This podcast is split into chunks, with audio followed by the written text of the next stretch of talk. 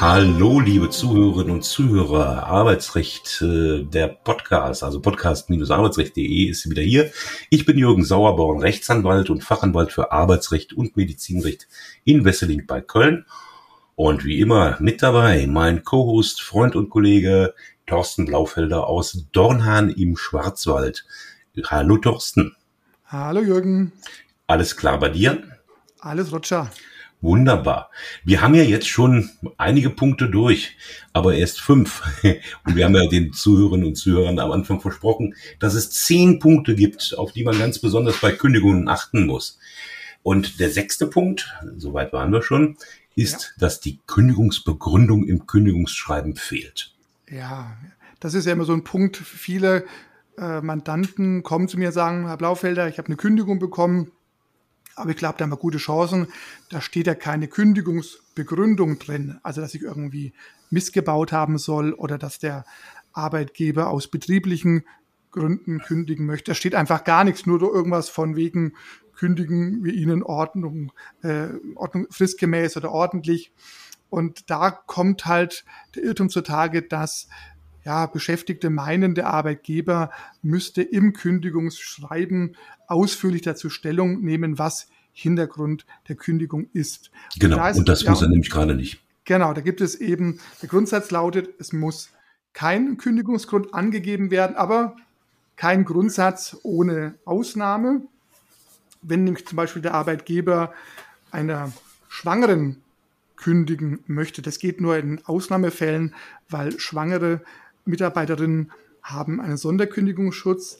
Aber wenn er da eine Genehmigung der Behörde bekommt, da muss er im, das sagt das Mutterschutzgesetz, im Kündigungsschreiben die Gründe nennen. Also da wäre es ein Formfehler, wenn er seinen Standardbrief aus der Schublade zieht oder aus dem PC hochlädt und da die Gründe nicht angeben würde. Ganz genau. Und bei der fristlosen Kündigung eines Ausbildungsverhältnisses nach Ablauf der Probezeit. Ne, da kann der Ausbilder ja auch äh, nur noch äh, fristlos kündigen.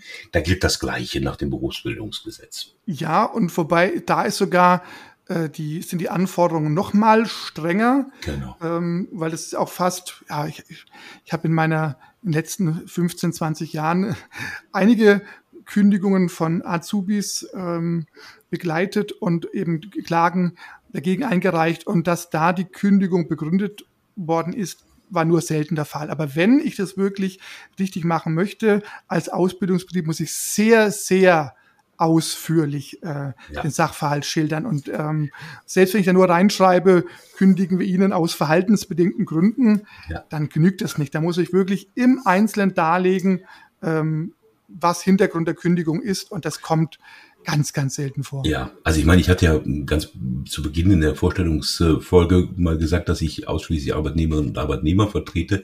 Insofern möchte ich Arbeitgeber jetzt auch nicht schlau machen, aber so vom Grundsatz her ähm, gilt, drum prüfe, wer sich ewig bindet, weil ähm, Azubis wird man eigentlich ähm, kaum mehr los, wenn man das möchte als Arbeitgeber. Ja, ne? Genau.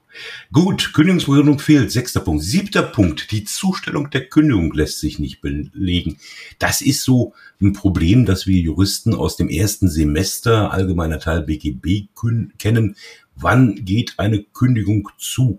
Man, äh, also es geht um den Zugang und ähm, Voraussetzung ist bei einer Kündigung, dass der Arbeitnehmer das Kündigungsschreiben tatsächlich erhalten hat. Da sagt man auch die sogenannte Pfotentheorie, es in die Pfote kriegen. Kennst du den Begriff? Habe ich jetzt noch nicht gehört. Aber, Ehrlich? Ja, ja. aber im Süden sagt man wahrscheinlich was anderes. Aber das trifft es auf jeden Fall sehr gut. Ja. Also auch da ähm, kommt es doch ab und zu mal vor, dass ein Arbeitnehmer sagt, ah, ich habe nichts bekommen. Ich gucke jeden Tag dreimal in meinen Briefkasten. Ich habe nichts drin liegen und es hat auch keiner geklingelt, um mir irgendwas zu übergeben. So, äh, so wie beim Postboten genau. oder Paketboten wie man, äh, wenn man äh, also auf ein Paket wartet und bekommt dann äh, die, die Meldung über so einen Zulieferungsnachweis und es war gar keiner da. Ja, Richtig. auch schon erlebt, genau. Nein, aber hier ist ja was anderes. Und zwar ähm, Zugang der Kündigung nach 130 BGB ähm, das ist jetzt ein schöner, schöner Begriff, wenn sie in den Machtbereich des Erklärungsempfängers gelangt ist und die Möglichkeit zur Kenntnisnahme bestand. Das ist ja relativ unproblematisch, wenn so ein Bote des Arbeitgebers kommt, du hast das gerade auch gesagt, und an der Tür klingelt und die Kündigung quittiert wird oder äh, unter Zeugen so eine Kündigung übergeben wird, wird schon problematischer, wenn sie einfach unter Zeugen in den Briefkasten des Arbeitnehmers geworfen wird, richtig?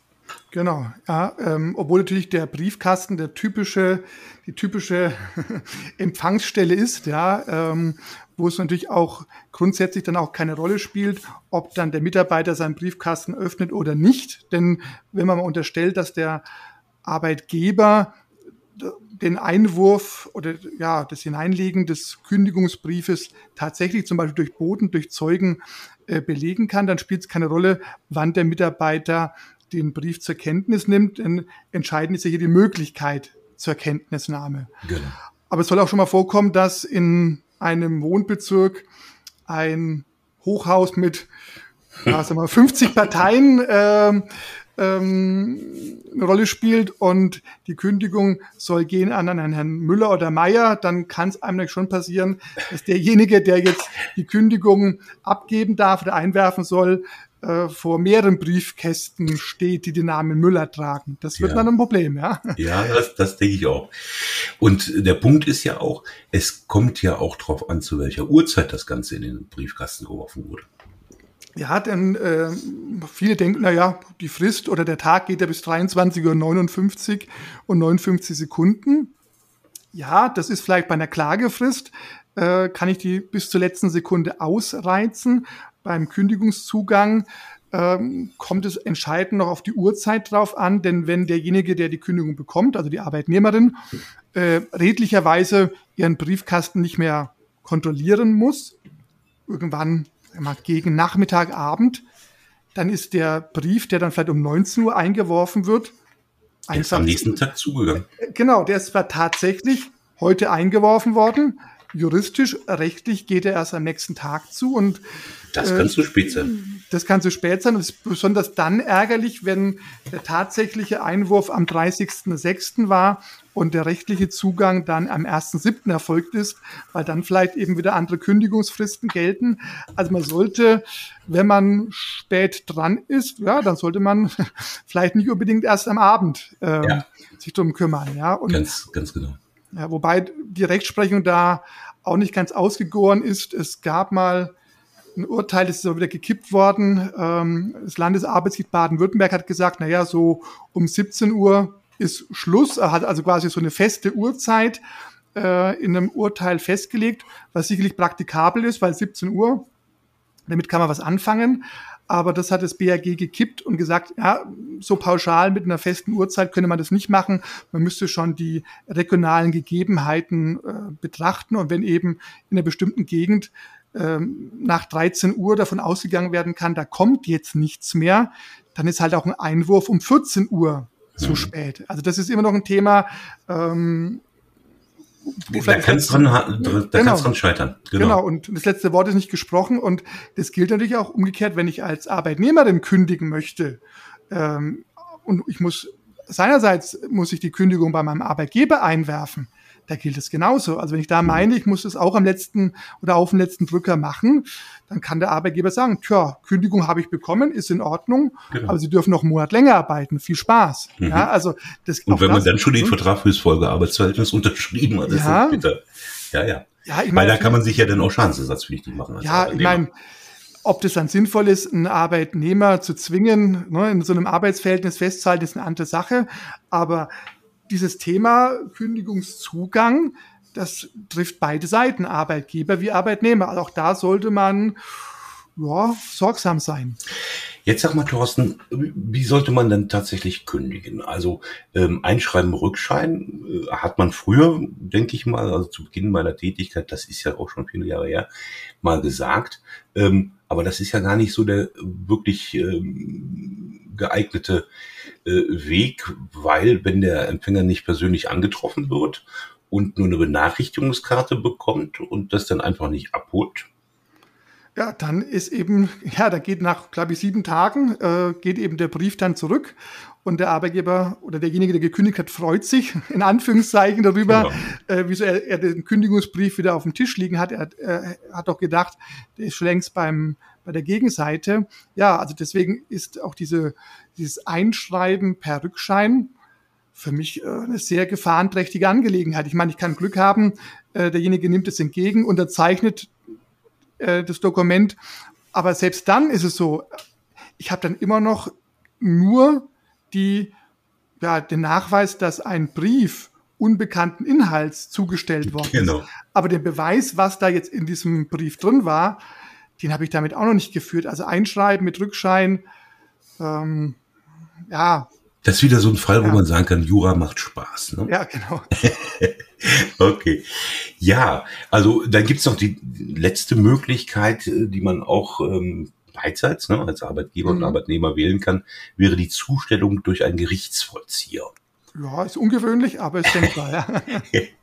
Habe ich aber in der Praxis tatsächlich nur ein einziges Mal in all den Jahren erlebt.